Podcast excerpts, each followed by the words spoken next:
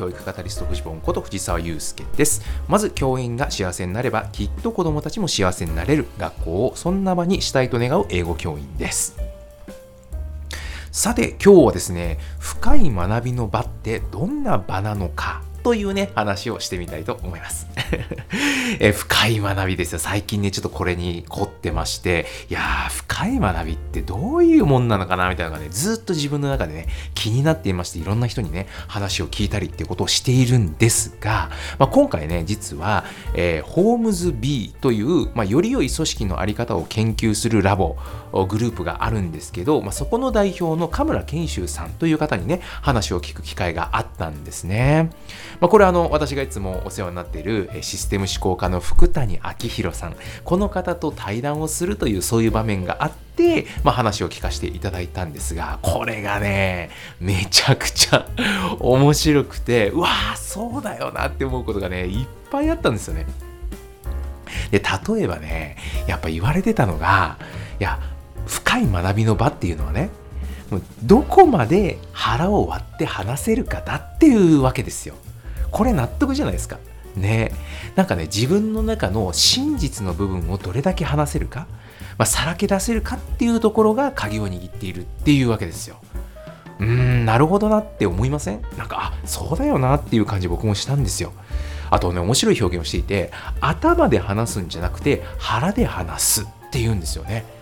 この感覚分かりますかね？こう頭でってねなんか僕らってなんかいろいろ言えちゃうじゃないですか。うん、なんか、あのー、こうするべきだとかね、そういうのことは言えちゃう。だけど、腹っていうのはね、もうちょっと、なんていうのか、腹の底からの実感とかって言いますけど、感情とかね、えー、なんかもうちょっと、この、なんていうのかな、えー、理性的ではない、もう少しこう、感情とかそういうものを含んだ、まあ、自分の、こう、もうちょっとこう、奥底とつながっている何かみたいなものがあるような、そんな気がするんですよね。あのちょっとね特徴的な表現をされていて自分が入っている会話かどうかみたいな話があったんですよ。これね、あの、ピンときますかね？うん。これね、逆を考えてみるとね、この自分がない会話、自分が入ってない会話っていうのがあるってことじゃないですか。これね、もうほんと自分でもやりがちだなって思うんですよ。あの、般的にはこうだよねみたいな話に終始しちゃうやつ。わかります？これ。なんかね、あの、誰かと話をしていてもね、いや、これって、まあ、あの、この間、そういえばこんな記事読んだことあります？とかね、まあ、そういうふうなことは言うんだけども、じゃあ、あなたはどうなの？みたいなところが全然ないやつ。なんかね、これね、僕ね、やりがちなんですよ。そこにね、自分のリアルな思いとか感情がないやつね。うん、でもね、言えちゃうんですよ。うん、なんかどっかから仕入れてきた知識とかねそういうので話ってできちゃうわけなんですよ。でそれってね自分が傷つくことがない感じがしません？自分がね本当に大切にしている価値観とか思いとかがそこで持ち出せていないっていうことなわけですよ。これってねなんかねこう安全な場所から弓矢をぴょんってこう打ってるような感じがすると思うんですよね。でこれがね面白かったのがそのカ村さんもね関係性その場の人間関係その関係性が良くなると不安とか迷いとかそういうものがその場に出せるようになるっていうわけですよ。もっと違う言葉で言うと Who am I? 私は一体どのような人なのかその部分が出せるようになるっていうわけですね。でこういうものが出せるようになってくると場が深まっていくっていうわけですよ。あとね、もう一つ言ってたのが、メンタルモデルまでしっかり踏み込むっていうそういう場だと言ってたんですね。メンタルモデル、これね、よくあの、この、え、ラジオなんかでもお話をさせていただいてるんですが、まあ、学習する組織という中で使われている言葉で、まあ、自分のね、思考の、あ思考とか感情とか、あるいは、ま行動の癖みたいなもんで、まあ、習慣とかね、自分の中の当たり前みたいなものを指すんだと。まあ、こういうことなんですが、まあ、もしね、深い学びの場であってほしいというふうに願うならば、えー、このね、自分の中の当たり前が崩れてしまうかもしれないという位置に自分を置けっていうわけですよ。わかります？さっきのあのこの自分がね安全の場から弓矢を放っているイメージとちょっと違いますよね。自分が安全な場から弓矢を放っていると自分自身の価値観って揺さぶられることないんですよ。自分自身をその場に持ち出すことがなければ自分自身がの当たり前としているものが揺さぶられる感覚って絶対起きないんですね。それに対してえ深い学びの場っていうのは自分がもしかしたら変わってしまうかもしれない。今までは当たり前としていたものが揺さぶられてしまうかもしれないという場所に身を置くことなんだっていうことなんですよ。でねこの態度って他の人に移るんですね。他の人ってそれを見てやっぱ触発されるんですよ。なんかね自分もさらけ出してもいいかもっていう感じになるんですね。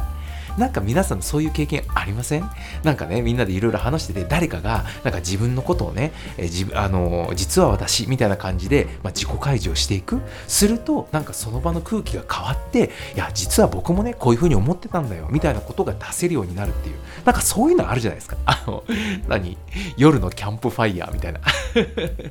焚き火を囲んで話すとかなんかそういうイメージありません？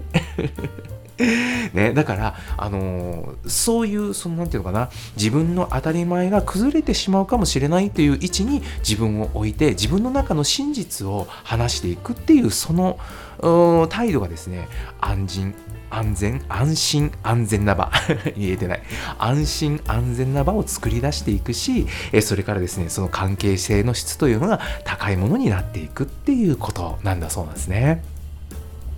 でですよ、実はですね、最近私ね、学校で修学旅行委員の話し合いというのをやっておりまして、これあの中学校2年生がね、もう8人ぐらいでやってるんですけど、今度ね、まあ、修学旅行に行くわけなんですが、そのね、工程っていうか、ま、行き先は今回は京都というふうに決まっているんですが、まあ、内容、中身はね、自分たちで決めてよいっていうふうに、ま、なってるんですね。で、まあ、それをどういうふうにしようかっていうのをいろいろああだこうだと話していくわけなんです。でも私はね、まあ、このその委員会の場が本当にね深い場になってほしいなというふうに思ってましてで、まあ、最近いろいろねこのファシリテーションについて私も勉強してきてですねいろいろ学ばせていただいてなんとかですよね、まあ、そういうものを活かせないかなというふうに思いまして、まあ、あれこれやっているわけなんです。であの何回かねこのラジオでも紹介したチェックインこれなんかもねえ会議のあの委員会のね、えの場でちょっとね、やってみたりとか、まあ、そういうこといろいろやってるんですが、まあ、この間ですね、めちゃくちゃ面白い話ができてたんですね。で、それはね、何かというと、あの、持って行っていいもの、いけないものみたいな話をしてたんですよ。これありがちじゃないですか。皆さんの時ってなんかそういうルールありました？実はですね、今回、ゲーム機、あの、任天堂スイッチとかね、ああいうやつ、あれを持ってっていいかどうかみたいなのをめぐってですね、めちゃくちゃ面白い話し合いができたんですよ。まあ、どうです？皆さんこれ、最初聞いて。修学旅行に任天堂スイッチ持ってっていいかって言われたら、皆さんだったらどういう反応します？これね、面白くて、生徒の中でもね、いや、そりゃダメでしょってまず出てきたんですよ。いや、そりゃさすがにダメでしょとか。いう風なのが結構ね、もうみんな結構口々に言っていたんですが、その中のね、一人がね、いや、俺は持ってきたいって言ったんですよ。おっと思って。いや、俺はやっぱりやりたいみたいなことを言ってくれたんですね。で、あの、だって、修学旅行で仲のいい友達とみんなでスマブラとかやれたら最高じゃんっていうわけですよ。ほーと、まあ、僕はねそれを聞いてねすごい嬉しかったんですね。なんでかっていうと、まあ、少なくともそんなこうことを言っても怒られない場だというふうにこの場を認識してくれてるっていうことなわけですよ。そうでしょだってゲーム持ってきたいですなんて言ったらお前何言ってんだなんて言われちゃったら、まあ、そんなこと言えないわけであるいはそういうふうに言われるかもっていうふうに思ってたらそういう発言ってできないわけじゃないですか。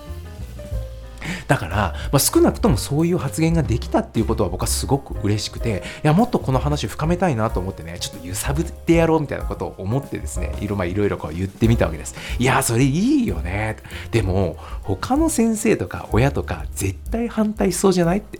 そしたらみんな、うんうんうんみたいな風にうなずくわけですよ。なんで反対するんだろうねみたいな。ことを言ってたら、そのうちのある一人がね、いや、そういえば、この間ある先生が、まあ、そのゲーム云々の話をしてた時に、あの、修学旅行に持ってくなんていう風な話をね、したら、いや、それってさ、みんなでできるの？みたいなことを言ってきたと。ね、であの直接ダメとは言わないんだけどあからさまに嫌そうな顔をしてたっていうわけですよ。まだからやっぱりねあの周りの大人たちっていうのはゲームを持っていくっていうことに対して結構渋い顔するよねっていう話になったわけです。でそれなんでなんだろうっていうもうもうちょっと深掘ってみようよみたいな話にした時にある子がねいやとにかくやっぱゲームって悪って思ってるんだと思うっていうわけですよ。ああなるほどねと。まあ確かにその空気感じるよねみたいな。でもそれって何なんだろうねってさらに追い打ちかけてみたんですそしたらねあの、あのまあ、そうそうそう。それで、あの、何、何を見て、そういう風なイメージってついてんだろうねって聞いたんです。そしたらね、面白い答えが返ってきて、いや、それって普段の生活じゃないですかと。あの、例えば、えー、家でね、ゲームをやってて、いや、あんたまた宿題もせずにゲームやってとかね、あんたこれ頼んでたのにまだやってないの、ゲームばっかやってんじゃないわよみたいな、そういうことをがあると思いますみたいなことを言ってたんですよ。で、ああ、それあるよねみたいな風でこうみんながこううなずいてるわけなんですね。で、面白かったのが、いや、だとしたら根深いなみたいなことが言うわけですよ。あそうだよなと思って。だからこう簡単にはイエスと言ってもらえなさそうな感覚っていうのをね。なんかその場で共有したんですよ。でそれが何でそういうのが出ているのか？何でそういう空気感ができているのかっていうところまでちょっとねこう目線が深まったというか。でこれねこっからが面白くて実はねこの自分たちのこのルール作ったルールっていうのは保護者説明会で説明するんですがその保護者説明会も生徒たちがやる予定なんですよ。ということは自分たちが自分たちの作ったルールに対して説明しなきゃいけないっていうそういうことをやらなきゃいけないわけなんですよ。でまあこう今までの話の中でねバンって出したらこれはなかなか反論が来そうだと納得してもらえなさそうだっていう風なのがある中でそれを説得しなくちゃいけない立場って結構辛いなっていう風なことを言ってくれたんですね。いや親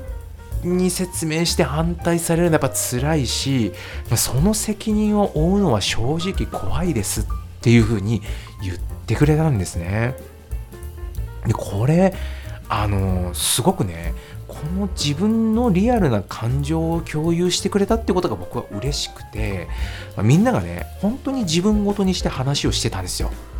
ね。だからこれすごくいい場になったなと思っていていやこういうのがねやっぱ深い学びの場なんじゃないかなっていうふうに思ったんですがいかがでしょうか。保護者説明会まであと3週間です。今後どうなるのかすごい楽しみです。いかがでしょうか？何かの参考になれば幸いです。世界は変えられる、未来は作れる、走り出せば風向きは変わる。ではまた。